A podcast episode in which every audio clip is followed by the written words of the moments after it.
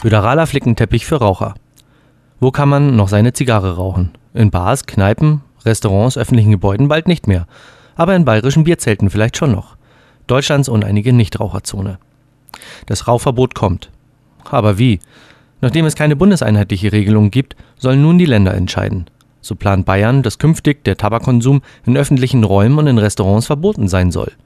Ministerpräsident Edmund Stoiber kündigte dies in der Zeitung Bild am Sonntag an und schloss im gleichen Atemzug das Rauchen unter anderem in Bierzelten vom Verbot aus.